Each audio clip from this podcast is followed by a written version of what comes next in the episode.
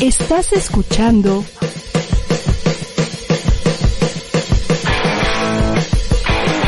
ADR Networks.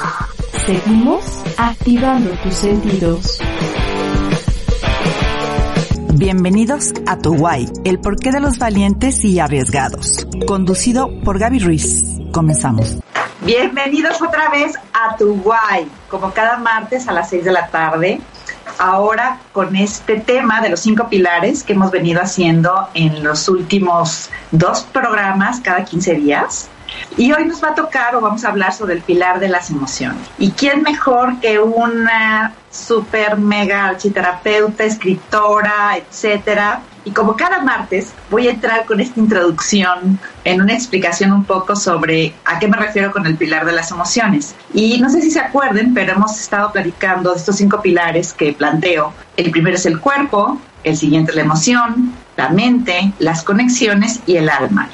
Que finalmente estos cinco pilares integrados nos forman a nosotros y de alguna forma esta metodología, digamos, que, que planteo, tiene que ver con cómo podemos nosotros descubrir en nosotros qué podemos mejorar o qué podemos trabajar con respecto a lo que estamos viviendo y qué podemos hacer más fuerte, tener más recursos, eh, descubrir también en nosotros qué puede estarnos bloqueando. Y de hecho el día de hoy es algo de lo que quisiera que Chantal y yo les platiquemos y que Chantal nos cuente desde su perspectiva de tanatóloga qué opina de esto.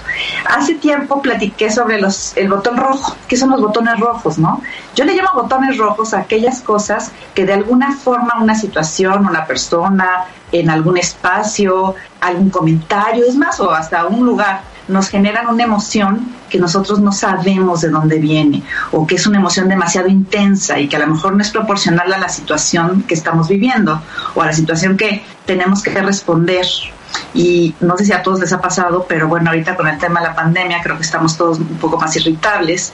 De hecho, hay mayor sintomatología de trastorno de estrés postraumático y creo que también dentro de eso podemos ir platicando en este programa para poder, sobre todo, dar un poco de paz a la gente para que sepa qué es lo que estamos viviendo ahorita y no nada más eh, pensar que es un proceso eh, no natural, sino algo que no, que no nos afecta tanto. Sin embargo, nos afecta y nos afecta muchísimo. Se ha estado hablando ya en los medios de salud mental y en la Organización Mundial de la Salud que este año 2021 va a ser donde van a proliferar y hay quienes hablan de 1 a 4 todas las enfermedades o ciertos trastornos mentales o bien los temas de depresión y trastornos ansiosos que creo que ahorita estamos viviendo muchos, ¿no? Entonces, bueno, platicando de esos botones rojos, de aquellos activadores que no sabemos de dónde vienen, que nos disparan una emoción exagerada o a veces ni siquiera nos disparan la emoción correcta. Me gustaría platicar, eh, sobre todo con Chantal, desde la perspectiva que tiene ella de estos factores que a veces tienen que ver con nuestra historia. Mi Chance, te vamos a presentar porque pues si no te han visto en otros programas conmigo que ya has estado en otro. Ya. Eh, bueno, pues a ver, preséntese usted, mi reina, porque bueno, Chantal es tanatóloga, escritora, eso también nos va a platicar, escultora, aparte, hermosa, unas esculturas divinas. Pero a ver, mi Shanti, preséntese usted. Bueno, pues aparte de lo que dijiste, sí, a lo que más me dedico realmente es a la tanatología. Pero antes que nada, bueno, un saludo muy grande a todo tu auditorio maravilloso. Es un placer estar por aquí. Un gusto que me hayas invitado. Y pues sí, como te decía, además de dedicarme sobre todo a la tanatología, también escribo y escribí un libro sobre duelo. Y también tengo estudios sobre logoterapia que va mucho de la mano con la tanatología porque tiene muchísimo que ver con el sentido de vida, que es de hecho lo que más se pierde en un duelo. Entonces también fue como muy complementario eh, estudiar la logoterapia, que es bellísima. Y pues encantada aquí de hablar de las emociones, porque de verdad yo creo que si en las primarias hubiera emociones 1, 2 y 3, nos ahorraríamos muchos problemas en la vida. Muchos, muchos. Desde tu perspectiva, mi chance, ¿a qué le llamarías emoción? Desde bueno, la, desde mi perspectiva. Eh, bueno, yo siempre me gusta hacer como la diferencia entre la emoción y el sentimiento, ¿no? Que la emoción es como cuando relaciono esto que siento con una sensación, tiene que ver también con las sensaciones, entran dentro de la emoción. Y el sentimiento es también cuando ya interpreto esta sensación y entonces ya viene el sentimiento. Entonces están íntimamente relacionados, pero sí hay una cierta diferencia. Y claro, es que también las sensaciones nos dan muchísima información a través del cuerpo, otro de tus pilares que ya has hablado, nos dan muchísima información de las emociones, porque ciertamente cuando me da miedo, a veces puedo sentir un hoyo en la panza o una descarga eléctrica en las manos o la tristeza, un nudo en la garganta, y no son específicas de cada emoción, cada quien sentimos sensaciones diferentes según eh, pues cómo interprete nuestro cuerpo, ¿no? Pero nos dan muchísima información, son súper útiles las sensaciones. Fíjate, y te, te, voy a decir también por qué te invité en, esta, en este programa, porque al ser escritora, al ser escultora, tú tienes esa percepción de la emoción muchísimo más a flor de piel, o sea, tu sensibilidad está más fuerte y aparte tanatólogo de logoterapeuta. Entonces, eh, platicando de este momento, quizás podremos hablar de temas en general, pero a mí sí me gustaría hablar de este momento porque casualmente la semana pasada he recibido varias llamadas, ¿no? De, de, gente buscándome en esta otra parte que hago yo, que es también dar terapia, pero sobre todo con temas del desgaste emocional, de estados de ansiedad muy elevados, ataques de pánico y temas de depresión que pues ahorita están incrementando. Entonces, me encantaría poder que este programa gente pueda saber qué le está pasando, ¿no? Sobre todo porque hay cosas que, que han sido pérdidas, tenemos muchas pérdidas, y luego no sabemos qué está pasando en nuestro cuerpo porque pensamos que es algo o es natural o es raro en mí o nadie lo está viviendo, ¿no? De hecho, uno de los síntomas más frecuentes ahorita en este periodo en la población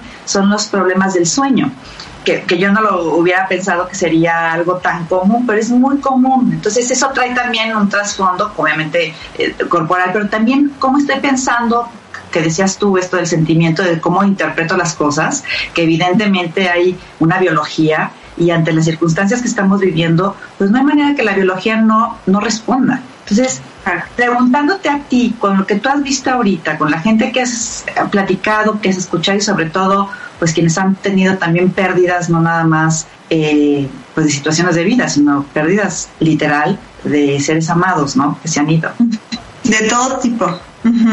Eh, bueno, lo, lo que yo creo, lo primero que diría es que estamos ante un, como un gran duelo de toda la humanidad, ¿no? O sea, es generalizado, es a nivel mundial y todo el mundo ha perdido algo. Entonces, eso, eso lo hace ya, o sea, muchas veces cuando estoy viviendo un duelo me siento como diferente, como ajeno, porque a mí se me murió alguien y al resto no. Y aquí todo el mundo hemos perdido algo, ¿sí? Entonces, esto lo que hace es como que el nivel de estrés suba en general.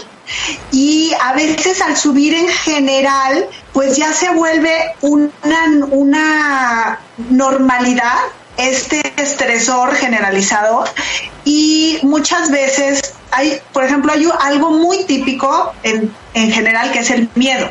Y el miedo lo que me lleva es a la parálisis, ¿sí? El miedo paraliza. ¿Sí? Sobre todo cuando no es que hablamos del miedo real y el miedo irreal. El miedo real es que hay un toro ahorita que venga y entre por una puerta y yo me tenga que salvar, pues es un miedo real. Pero un miedo, hay muchísimo miedo irreal. ¿Por qué? Porque hay un exceso de información, porque vemos algunas cosas y porque nos han sucedido cosas. O sea, a todo el mundo, creo que ya todo el mundo hemos perdido un ser querido, hay gente que se ha quedado sin trabajo, gente enferma, o sea, hay muchas, muchas pérdidas. Entonces, todo esto está generando como un estrés entre todo el mundo y entonces, por un lado, nos queremos adaptar porque el ser humano tiene esta maravilla de adaptación y por esto pues vamos evolucionando. Entonces sí hay una parte como hasta instintiva de me adapto para sobrevivir, pero hay mucho desgaste en esta adaptación, muchísimo desgaste y entonces a veces no hay el acompañamiento suficiente, a veces me puede dar para abajo, me puede dar hacia la depresión, mm, puedo ver que todo el mundo está mal, entonces minimizo mi parte, hay como, como toda una ramificación o puede ser que de plano yo me deprima y entonces ya no quiero hacer nada, entonces yo creo que sí es bien importante hacer como un poco de introspección y, ver, preguntarme realmente en qué parte estoy yo de toda esta rama de emociones, qué tanto me está afectando, qué tanto sigo siendo funcional o no. Lo del sueño que dices es importantísimo. Si yo no duermo bien, no puedo rendir, no puedo pensar bien, no puedo ser creativo, cosas que ahorita son muy necesarias. Entonces sí creo que es como muy importante hacer una mirada sincera interior y entonces darnos cuenta y preguntarnos qué necesito en este momento. Creo que es un momento muy importante de preguntarnos eso. Sí, y, yo también me encanta lo que lo que platicaste ahorita, esto de, ver hacia adentro, ¿no? Y de aceptar las pérdidas, lo que se va perdiendo. Y, y, yo creo que también una de las partes importantes es que yo sepa qué me está pasando y que lo que me está pasando no está no es raro, no soy el único, estamos viviendo muchos de esa forma, el estado de ansiedad constante, porque voy a hacer un poquito la diferencia desde esta parte de, de lo que yo hago, pues em, la emoción es una respuesta de mi cuerpo que tiene que ver con la interpretación que yo traigo en la mente, ¿no? Entonces, hay emociones primarias y hay más complejas y después vienen los, sentimientos y luego hay una parte de estresor. El estrés es físico, no es un estrés. Cuando te dicen, ¿cómo te sientes estresado? O sea, tu cuerpo está estresado, pero ¿qué hay atrás de ese estrés o qué provoca ese estresor? Un temor, una, un miedo, perdón, más o menos es lo mismo, o bien estoy molesto o estoy enojado por las cosas que se han pasado, pero también hay otra parte que tiene que ver con lo incierto. Y lo incierto es muy pariente, la sensación de la incertidumbre, que es no sé a ciencia cierta qué va a pasar, no lo sé, mi cuerpo responde con ansiedad. Entonces, si hay muchas cosas también aparte de las que tengo que responder, pues entonces hay un estrés que se acumula y eso provoca, mm, pero necesariamente en mi cuerpo una respuesta. Entonces, todos estamos viviendo y también hay formas para poder trabajar con eso, que eso es lo que al final me encantaría que tú nos puedas dar desde tu punto de vista y comentarlo después, qué, qué opciones les podemos dar también para que sepan que hay formas de disminuir el impacto, ¿no? Todo tiene una solución en esta vida, todo tiene una solución y cuando no tiene una solución pues ya no nos vamos a enterar, porque pues ya pasamos a la otra. Entonces, ¿no? Y, y bueno, desde, desde lo que tú has visto, Meshan, porque yo sé que tú has visto mucha gente que también ha tenido la pérdida de seres queridos o que está en la transición porque probablemente el COVID lo afectó mucho y está en un momento muy crítico, ¿no? Y a lo mejor no es una pérdida, sino a lo mejor fueron dos, tres personas de la misma familia. ¿Qué, qué les dirías tú a ellos en este momento y en este sentido de, de, del sentido de la vida, pues? Sí, a lo mejor esto lo, lo, podemos expandir a otros. Claro.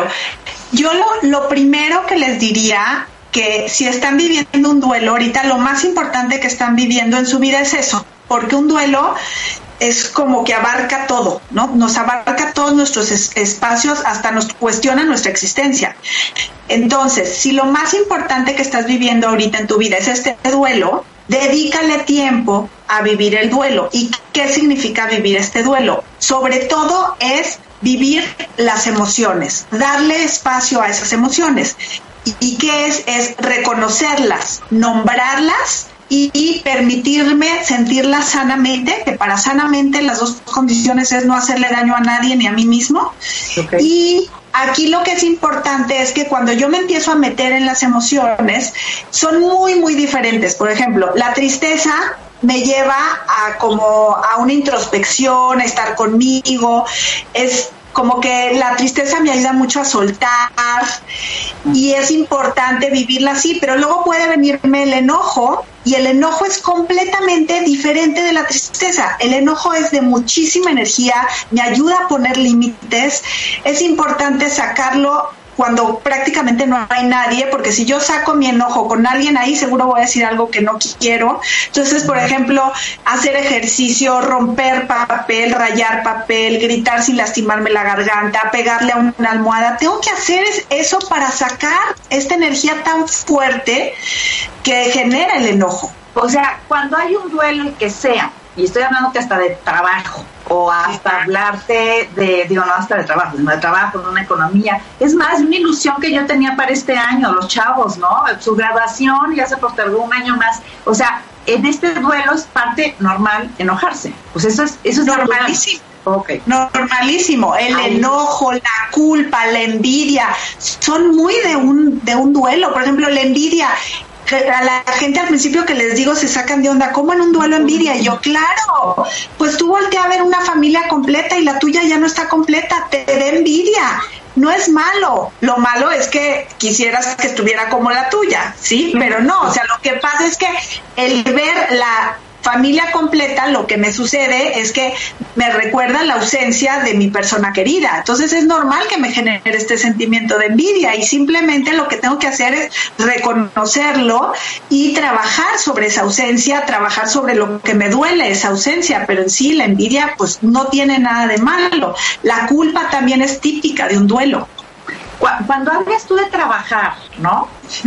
¿A qué te refieres? Para que los demás sepamos, porque fíjate, muchas veces yo, yo hace poquito posteé algo, ¿no? Es que tienes que trabajar y, y después se quedan, bueno, sí, sí, ya sé que lo tengo, pero ¿cómo le hago? Claro. ¿A qué te refieres con trabajar desde, desde tu Trabajar una emoción es esto que les decía. Primero es reconocerla, ponerle un nombre, nombrarla es bien importante y después ver, hacer esta introspección, ver dónde la siento físicamente, me da información de, mis sensaciones y después ver cómo la voy a sacar. Yo les explico, imagínense que somos como un tubo y que por ahí empieza a entrar y entra la tristeza y yo digo, ay, no, no, no, no la quiero sentir otra vez, ya, ya estoy harto y entonces vado con algo y no la siento. Y luego llega el enojo y tampoco lo quiero sentir porque no, qué imprudencia, ahorita no estoy trabajando y lo bloqueo. Y así, ¿qué pasa? Que mi flujo mi flujo para yo fluir por la vida está totalmente bloqueado.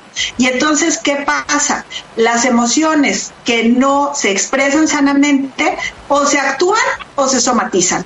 Y entonces, ¿cómo se actúan? Como decías al principio, con una reacción exagerada de algo que ni al caso, eso es muy típico, o lo somatizo en el cuerpo y pues la gastritis, el dolor de cabeza, el insomnio y bueno, de ahí para arriba, ¿no? Entonces, sí es como bien importante perderle miedo a las emociones. Las emociones no son ni buenas ni malas, son humanas. Venimos a este mundo a sentir y hay que sentir las emociones y eso es un trabajo sano en un duelo. Y, y, lo que pasa es que en un duelo son las emociones que yo conocía a un nivel que desconocía y eso me da mucha ansiedad porque digo, ¿hasta dónde van a llegar? ¿Cómo va a ser? Pues miren, yo les digo, no van, o sea, sí duele horrible, sí, pero no, no se van a morir de una emoción. ¿sí? Al contrario, el vivirla sanamente va a hacer que pasen. Curiosamente, mientras más me resisto a una emoción, más tiempo se queda. Lo que resiste persiste. Entonces, siéntanlas, no tengan miedo de sentir y eso va a hacer que pase. Hay gente que llega y me dice, es que no, no quiero dejar sentir la tristeza porque siento que me voy a deprimir. Yo les digo, siéntela sin victimizarte, sin juicio, siéntela y entonces va a pasar. Si la sostienes por no quererla sentir, entonces igual te vas a deprimir, ¿no? Entonces sí es importante permitir y esto último que dije, no juzgarlas. ¿Qué es no juzgarlas? Por ejemplo, que llega la tristeza y yo empiezo a decir, ay, no, no, no quiero estar triste, este, ay, qué barbaridad o qué injusticia de la vida. Eso ya es mentalizar una emoción y las emociones las tenemos que sentir, no las tenemos que pensar. Esa también diferencia es como muy importante o que no debería de sentirlas, ¿no? O sea, es que no debería sentirlas. Entonces, como no las debo de sentir, las bateo. Exacto. Te interrumpí hace rato cuando hablaste del enojo porque se me hace muy importante poderlo puntualizar porque mucha gente está enojada y no se da cuenta que está enojada. Entonces piensa que es la realidad y el que está ahí adentro está enojada y entonces responde ante el enojo, pero no es el enojo de lo que está pasando, sino es el enojo de la pérdida, del dolor, de la tristeza, de la circunstancia que vivió y que tuvo una pérdida. Aparte del enojo, hablaste de la tristeza, luego hablaste del enojo, mencionaste también la culpa. ¿Cuáles son otras emociones naturales dentro del proceso de duelo? El miedo. Eh, nos da muchísimo miedo, sobre todo como al futuro, ¿no? Porque entonces decimos, es que si ya pasó todo esto, ¿qué más puede pasar? Y entonces me arranco como director de cine a crear una bola de películas de terror, o sea, no, bueno, que Alfred Hitchcock ni que nada, o sea, terroríficas así, que lo más seguro es que jamás sucedan, porque yo les digo, el futuro son todas las posibilidades, pero todas, también las súper buenas, las todas, pero ninguna de ellas está sucediendo ahorita. Entonces, ¿cómo se trabaja el miedo?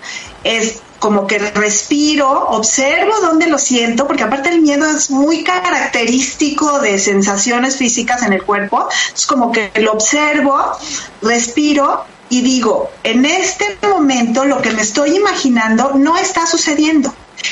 Y entonces como que le bajo. Con, con decir esa frase, ¿por qué le bajo? Porque entonces en lugar de estar en el futuro, me vengo a este presente y veo que en realidad no está sucediendo, que ahorita estoy sano o estoy a salvo o X, ¿no? Entonces es muy importante hacer este ejercicio de regresarme al presente para recuperar mi paz, que es lo que decías tú en un principio y que también yo es lo que digo que es mi objetivo con la gente, es ayudarles a recuperar su paz y su sentido de vida también, que se pierde muchísimo en un duelo.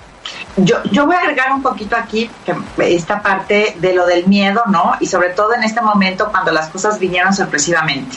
Porque cuando algo viene con crisis, o sea, la crisis no es que estoy en crisis, sino la situación se volvió un momento crítico. ¿Por qué? Porque salió del contexto normal de mi cotidianidad o de lo que yo suponía que podía pasar, me agarró de sorpresa.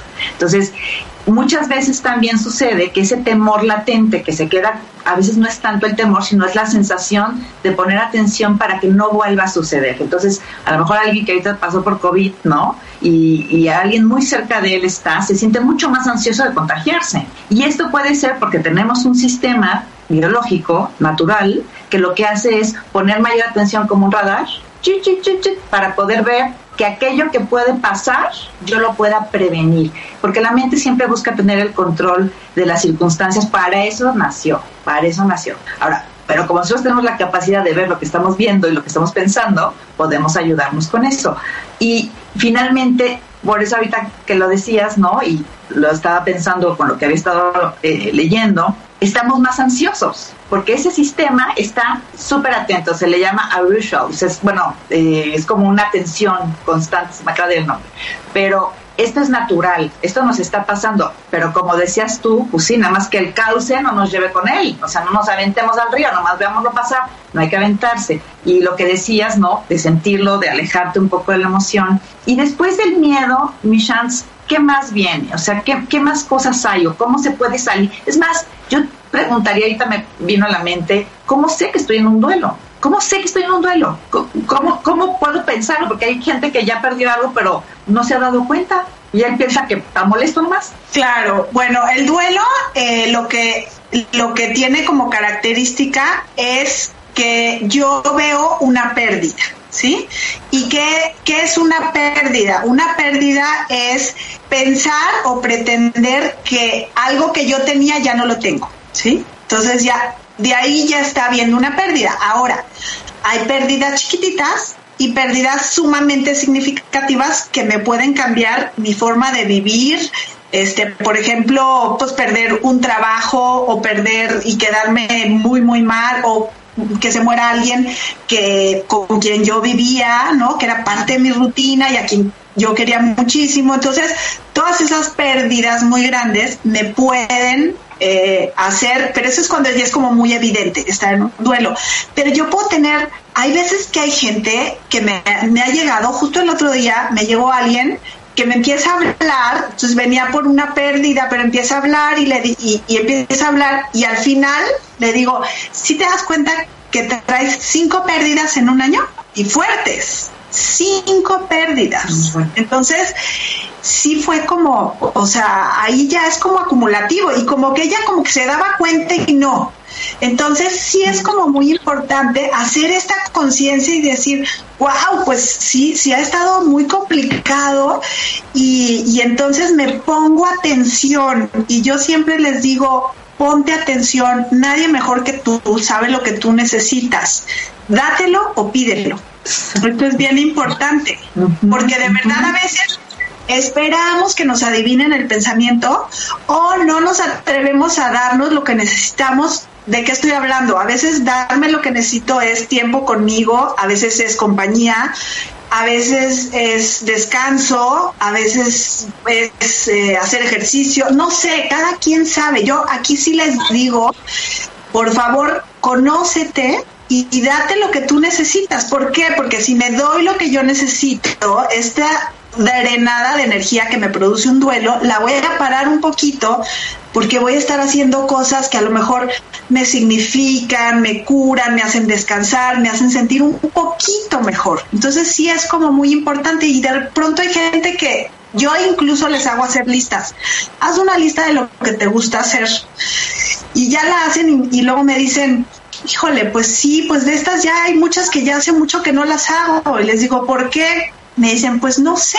Entonces yo les digo, pues muy buen momento para retomarlo, porque sí es importante como que volver a generar esta balanza para que mi vida tenga sentido y, tenga yo alguna ilusión para levantarme en la mañana. Sí es importante. Y, y después, después de lo que sucede, ahorita va, vamos a platicar de eso porque vamos a ir a un corte, pero te voy a hacer la pregunta antes, porque ya ves que soy muy rollera.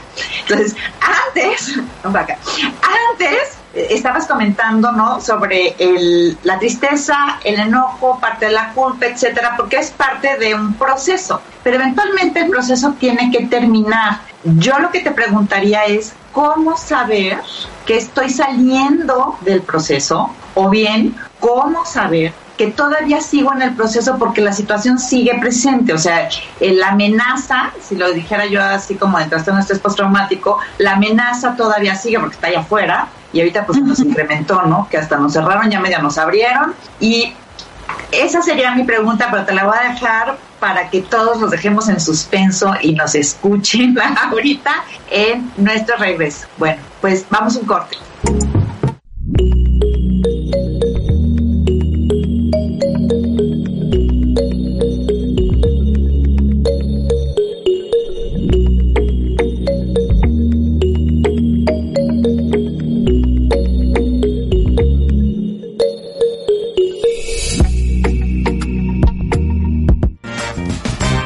Dice que es el programa más inútil de Internet. Definir qué es una infidelidad, porque hay mucha gente Sí, que es dice. "Ah, no, yo no fui infiel, La- ¿no? las cuestiones siempre se descomponen. Pero que todos los días aprendes algo nuevo. ¿Qué es un clásico para ti? Eh, porque creo que eh, hay gente que le dice clásico porque tiene eh, porque tiene muchos años. Que te diviertes como ningún otro. Harían otros, otra vez harías otro es buen argumento. Buen argumento.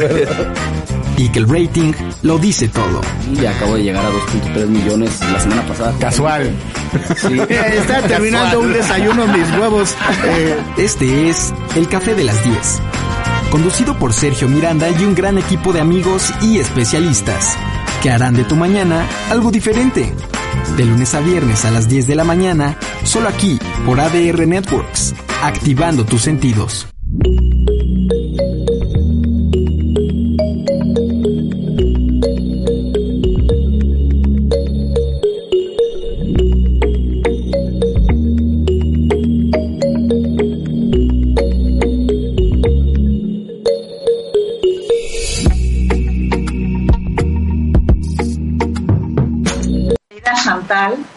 Tanatóloga, para que no nos había estado escuchando, tanatóloga, escritora, escultora, logoterapeuta y especialista, especialista en las emociones, tanto de ella como de los demás, y generarnos las, pues, las cosas que vemos. Te había preguntado, em, ¿cuál era el proceso, dentro de este proceso de duelo, porque habíamos hablado de la culpa, de la tristeza, del, del enojo, de la culpa, y de qué podemos hacer con ellos, pero la siguiente pregunta que me quedaba era, decir, bueno, ok, este es un proceso, cuándo sé que terminó el proceso, cuándo sé que ya voy de salida. Y la otra es en este momento, cuando la circunstancia externa sigue estando, o sea, la amenaza sigue ahí, ¿cómo sé si ya pasó el proceso, sigo en el proceso o, o es parte de, de, la ansiedad? Mm. ¿Qué viene? Okay. Entonces, ¿cómo, ¿cómo se...? Bueno, primero en un duelo, bueno, primero la negación, así de, no, no puede ser que esto esté pasando, ¿cómo? ¡Qué horror! Después... No voy a poner son... cubrebocas, porque no... No, no, no existe, no sé qué. Luego, todas... Luego vienen todas las emociones, ¿sí? Y aquí lo que sucede es que hay mucha confusión, ¿sí? Porque digo, son las que ya conocíamos a un nivel que desconocíamos y no sé hasta dónde y cuánto va a durar y mucha gente me pregunta cuándo. Ahora, el proceso es un tanto personal, ¿sí? Hay gente que tiene muchísima más capacidad de adaptación, resiliencia, de soltar que otra. Entonces, sí es personal, o hay gente que acepta que dices, wow, o sea, a mí me han impresionado. Pero bueno, la verdad es que sí es un proceso y lleva cierto tiempo. El duelo de una pérdida de una persona muy, muy cercana se dice que más o menos entre uno y dos años, porque el primero es el más difícil, que es el que son todas las primeras fechas que tengo que pasar y entonces me mueve muchísimo, ¿sí? Ahora, yo siempre les digo, a ver, tranquilos, no se imaginen que todo ese año o lo que dure va a ser igual el dolor ¿sí? Hay tres medidores del dolor que son intensidad, frecuencia y duración. Y estos empiezan a cambiar. Al principio están hasta el tope todos y luego baja uno y, sube el otro y así. luego empieza a haber un punto en que a mí me empiezan a decir, no, pues ya, ya tengo más momentos de tranquilidad. Ay, ya, ya no me imaginé que pudiera hacer esto. Ya volví a mi trabajo, ya volví a la casa, etcétera, ¿no? Entonces ahí ya vamos dando un paso. Son como pequeños pasos en los que qué es lo que va sucediendo. Voy aceptando más, voy soltando más y poco a poco empiezo yo a aprender a vivir con esta ausencia y con esta pérdida, me adapto. Y yo diría que la parte como final del duelo es cuando, porque un duelo nos enseña muchísimo, muchísimas cosas. Entonces cuando yo puedo darme cuenta de todo lo que aprendí, entonces es la parte que le decimos la etapa final del duelo, que la es reinvertir, que es como todo lo que aprendí, pues cómo lo voy a usar en este día a día y cómo voy a entregar esto que yo ahí hago una relación que para mí es como la forma de honrar a la persona que murió, perdón, que es como todo esto que aprendí de ella que me dejó tanto su vida como su muerte, hoy lo tengo aquí, ya es mío, y cómo lo reinvierto y lo regreso de alguna manera, ¿no? Y es cuando puedo tocar la gratitud, el servicio y darle un sentido a esto. Ahora, luego me dicen, pero ¿cómo vas a agradecer una pérdida? Y les digo, no, no, no, nunca vamos a agradecer ni la pérdida en sí, ni el dolor. Lo que agradecemos son los efectos colaterales que tiene esa pérdida. ¿Sí? O sea, ¿qué es lo que yo aprendí? ¿Qué aprende uno en un duelo? Pues te haces más humano, más resiliente, más empático, dimensionas muchísimo las situaciones, ya no te ahogas igual en un vaso de agua. O sea, ya como que ves, te da muchísima perspectiva, te hace muchísimo valorar el presente, lo que sí tienes de verdad un duelo nos enseña muchísimo y nos transforma a un nivel muy profundo. Entonces, cuando ya empiezas como a tocar esa parte, es que ya como que estás en otra etapa. Nunca va a desaparecer como del todo, ¿sabes? Es como, como una cicatriz muy profunda que al principio, bueno, supura y sale pus y está así terrible. Y ya luego cuando finalmente se cura esa cicatriz, siempre va a estar ahí la marca y tal vez si yo la presiono o si hay un cambio fuerte de clima o algo, la voy a sentir. Nunca, nunca dejas de sentir. Yo digo, solo en el olvido podríamos dejar de sentir un duelo y no queremos el olvido. ¿sí? Entonces, es, es parte de, como como decía Benedetti, que este extrañar es, es parte de, ay, se me fue la frase, pero es una frase como muy bonita de que es el precio eh, por haber amado. Del amado, del amor. Sí. algo así, o sea, de alguna forma sí deja una huella, o sea, esa persona fue importantísima para nosotros, siempre nos va a dejar en, en, un duelo una cicatriz, pero va a estar ya, ya, ya soy funcional, ¿sí? ya puedo reintegrarme a la vida. Y ahorita me viene a la mente aquellos duelos que realmente se prolongan muchos años. ¿Eso de qué depende? Porque se prolongan años y, y sigue hablando la señora o el señor de la señora. O sea, ¿por qué sucede eso? ¿Por qué, por qué pareciera que hay gente que de plano no, no nada más es que no lo puede olvidar, evidentemente lo, con lo que acabas de decir, sino como que no logró pasar de ahí? y está y le da vuelta y le da vuelta y lo hayas platicar todo el tiempo de lo mismo y tú, ay, bueno. Sí, yo creo que tiene que ver con muchos, hay varios factores, no diría que es uno solo. Uno, por ejemplo, es eh, quién murió y cómo murió y de qué edad ¿no? Todo eso, es, todo eso le suma, ¿no? No es lo mismo que se muera una persona ya grande a que se muera un niño o un adolescente. No es lo mismo, por Dios, o sea, es súper diferente. No, y mucho hijo, o sea... Además, eso, luego la relación que yo tenía con esa persona y lo que significaba para mí. Eso también es como súper, súper importante.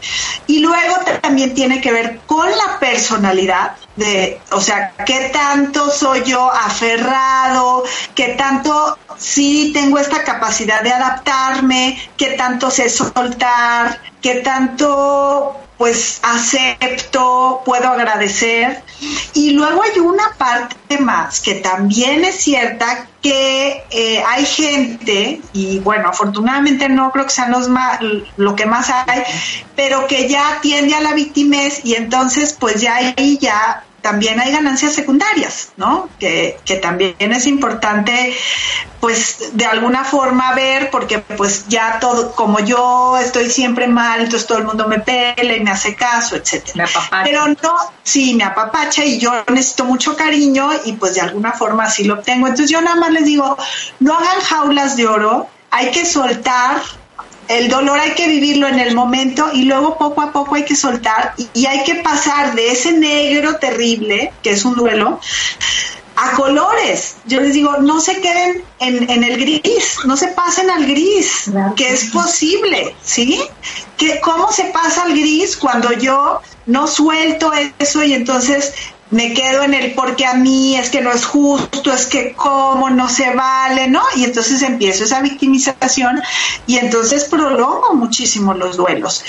Cambio hay gente que tiene como esta capacidad, es increíble, pero yo también creo que tiene que ver con con trabajar un duelo, lo que decía, el dedicarme a ese momento a vivir las emociones sin evadirlas, eh, con, con, mucha valentía. Yo veo mucha valentía en las consultas y la verdad eh, admiro muchísimo a mucha gente que acompaño porque veo eso que hacen, que, que les duele, les duele, pero van soltando y van recuperando una nueva vida, porque si ya no vuelves a ser la misma persona que eras, definitivamente un duelo te transforma a un nivel, nivel muy profundo, pero como dice Rosa Montero, con suerte y te reinventas aún mejor porque ahora sabes más que yo creo que seguramente, seguramente las pérdidas y generan eso. Fíjate que yo, ahorita que estabas platicando, me recuerdo otro post que puse, se me hace que ayer o no sé cuándo lo subí, lo subieron, bueno, y hablaba sobre una cita de Job en la Biblia que decía em, que el hombre nació para el esfuerzo. Y en la Biblia católica, digo la Biblia, no la Torah, pues, eh, o cristiana, menciona más bien como al sufrimiento. Job fue alguien que perdió, y ya me estoy, estoy sonando muy bien, pero bueno, Job perdió, eh, lo que no sabes Evangelio es que perdió todo, todo lo perdió, todo, casa, hijos, eh, tierras, todo. Y él seguía agradeciendo, pero a lo que voy es que ese fragmento en, en, la versión judaica, pues, significa que el hombre nació para el esfuerzo. ¿Y a qué se refiere eso? Es que los seres humanos venimos a esta tierra a hacer, a esforzarnos. El esfuerzo siempre tiene un poco de sufrimiento, porque no puedo yo aprender sin sufrir. Y a veces, tristemente, lo que mejor nos dejan las pérdidas es el es el aprendizaje posterior. No nada más, digo, si es una persona, pues nos dejó su experiencia de vida con nosotros. Después nos deja el aprendizaje de la capacidad que tenemos de salir adelante a pesar de todo. Y ese aprendizaje, yo le digo que son brillantes, son pequeños brillantitos que no se aprenden de otra forma más que así. Y también estoy hablando hasta cuando es la pérdida, por ejemplo, de una empresa, ¿no? O la pérdida de un puesto de trabajo, o la de una carrera que yo llevaba caminando, y en ese momento se perdió, pero una cosa es que me caí y otra cosa es que me voy a levantar. Entonces, esta, esta parte de cómo ver de forma positiva estos procesos, obviamente no en el momento, porque en el momento hay emociones que se sienten feo, y por ahí vendría yo la otra que te iba a preguntar. Porque platicando de esto, hemos platicado de, de, muchas emociones que se sienten negativas, no que son negativas porque todas son buenas, pues, pero se sienten feo. Y eso me quiero alejar de lo que siento feo. Entonces, como realmente una emoción lo que provoca es que yo quiera quitarme de ese espacio, dejar de pensar, dejar de vivir, dejar de no sentir, eso, porque eso provoca, pues finalmente vemos muchos, o hay muchos, o vemos personas, porque es parte de la humanidad, que nos volvemos un poco fóbicos a la emoción, ¿no? O sea, si la vas a sentir gacho, mejor no la siento. Entonces, ¿cómo podrías tú, desde tu perspectiva, Michance, en este proceso de duelo que es tan importante sentir por lo que nos has dicho, cómo les podrías decir que se atrevan? Que esa partecita es necesaria sentirla, que no le vuelvan, o cómo me doy cuenta que estoy siendo el fóbico. Que no pasa nada por sentir, que venimos a este mundo a sentir, que es bueno sentir, que perdamos el miedo a sentir y que curiosamente, mientras más rápido decida yo sentirlo, más rápido va a pasar la emoción. Ok, bueno. Entonces, si yo digo, estoy triste, ¿sí? Que en un duelo es muy común. Entonces, estoy triste ya, me vuelvo a sentir triste, ok. En lugar de decir, no, es que qué horror otra vez, ya me voy a poner a llorar, ya me voy a deprimir, no, es decir, la miro de frente, ¿sí? Digo, ok, estoy triste y aparte es normal que ahorita yo esté triste, entonces esa es una parte de aceptar que esa emoción es la que estoy sintiendo. Entonces la acepto y entonces, a ver, tengo ganas de llorar, lo lloro y la siento y la siento y no la pienso. No meter pensamientos con la emoción, ¿sabes? Eso es como, para mí creo que es algo bien clave e importante. Siéntela, siéntela, nada más siéntela, llóralo. Entonces, y ya me duele, me duele mucho. Sí, de repente pueden llegar pensamientos, nomás no los alimentes. Es que me llega el pensamiento de aquella vez que juntos fuimos a tal lugar, perfecto. Llégalo y como, como en la meditación, súbelo en una nube y que pase, ¿sabes? Y entonces ya hago como este flujo que esto que decías de, del esfuerzo, fíjate, yo tuve un, un, maestro de meditación una vez y nos hablaba de cuál es la diferencia entre esfuerzo y entusiasmo, ¿sí? Entonces decía él, el esfuerzo es cuando gasto energía para lograr algo y, y el entusiasmo a veces con un cambio de perspectiva, ¿sí? Que tiene que ver mucho con la aceptación no es un entusiasmo, no me refiero de uy, no, no, no. O sea, es como me hago la experiencia y entonces le quito la carga como de tengo que y me suelto como me voy y entonces me abro a sentir y me doy cuenta que no pasa nada, que duele sí, pero ya estaba doliendo de todos modos. Entonces, ese es como para mí es como bien importante y las veces que lo podido experimentar, no solo en los duelos que he vivido, sino en toda la vida, como decir, pues duele, sí, sí, duele, pues es que el dolor es parte de la vida, ¿quién nos dijo que no? Pero no me voy a quedar ahí, nada más permite que llegue y va a pasar. Entonces, es, esa es como la clave de un duelo y es, es muy sutil, pero a veces no nos atrevemos a meternos en ese espacio y, entonces nos la pasamos en una lucha por no querer sentir y lo único que hacemos es mucho desgaste y mucha prolongación del duelo.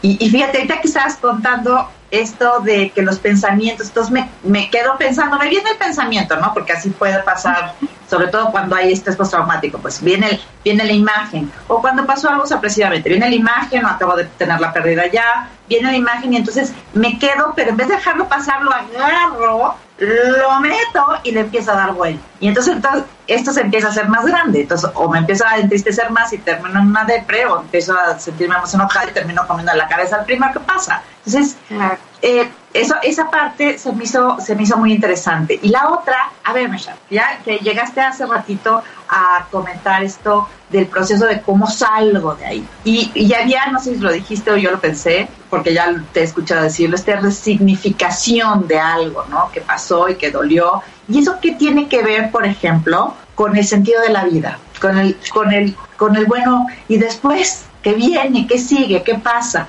Claro, fíjate que yo lo que he aprendido muchísimo es que el sentido de la vida tiene que ver muchísimo con este presente, ¿sabes? Con, no tanto después, sino ahorita. Ahorita, ¿qué tiene sentido? Entonces yo les digo, mira mucho lo que todavía tienes, ¿sí? Toda, todavía tienes muchísimas cosas maravillosas, cosas que agradecer, cosas que te gustan y cosas que dan sentido a tu vida. Sí es verdad que en un principio nada tiene sentido. O sea, me ha pasado una mamá que pierde un hijo, su vida se, ya no tiene sentido, sin embargo, muchas veces Hola. tienen más hijos. ¿Sabes? Y a veces les cuesta incluso mirarlos, es, y es algo normal.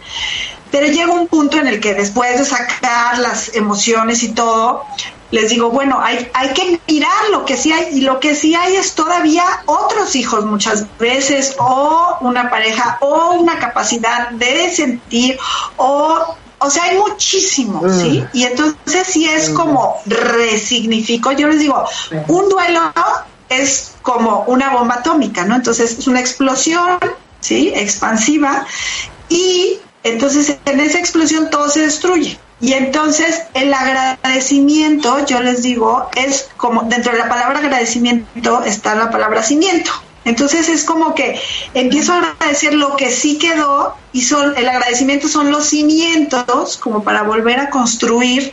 Qué cosa, no sé, no sé a dónde te va a llevar esto. Para cada quien es algo bien diferente, algo muy personal, es una experiencia muy muy íntima es la oportunidad de conocer a la persona más importante de tu vida, que eres tú. Entonces, la verdad es que, fíjate, de eso que decías hace rato, que, que es algo como que no, no lo ves, pero hay algo detrás de todo esto, que son los aprendizajes. Se habla mucho en los duelos que un duelo es un regalo en una envoltura extravagante. ¿sí? La envoltura extravagante es una cosa horrible, dolorosísima, pero detrás hay un regalo, ¿sí? Hay un regalo de vida, de vida para el que quedó. Yo siempre les digo, hay vida después de la muerte, sí, pero me refiero a esta, a la de los que nos quedamos, ¿sí? Hay forma de seguir vivos, ¿sí? Yo veo, mi, o sea, yo perdí una hermana por un accidente a los 20 años, pero mis papás perdieron una hija.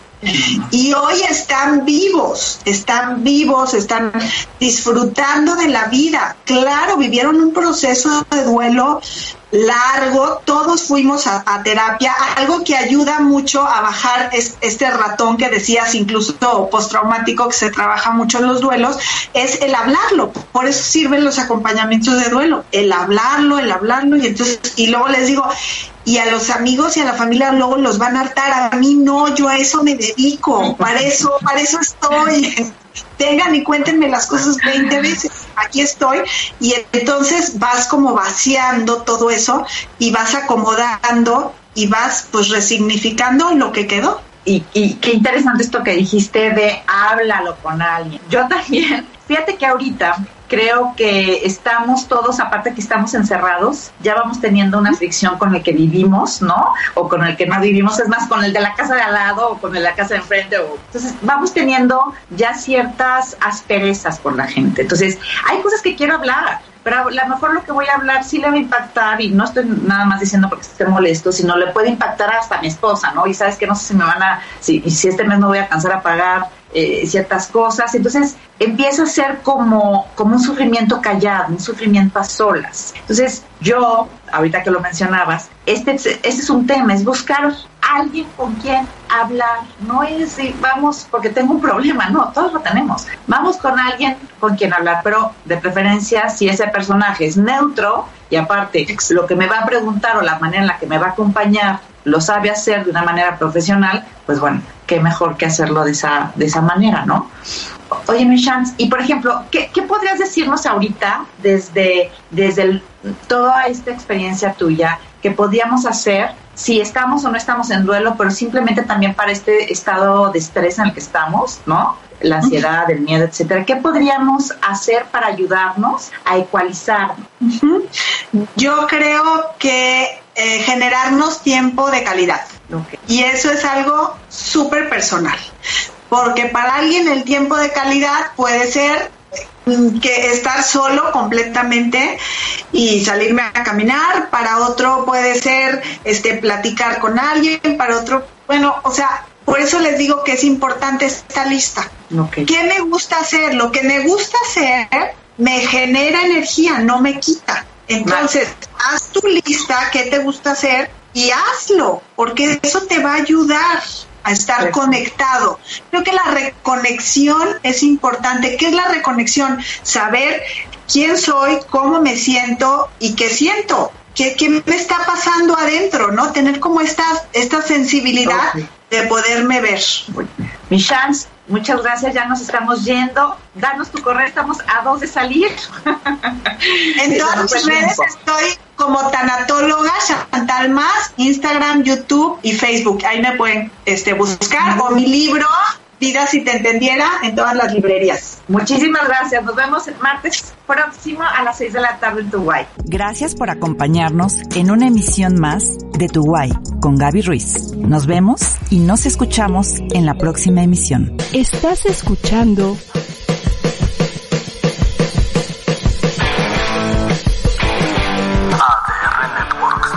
Seguimos activando tus sentidos.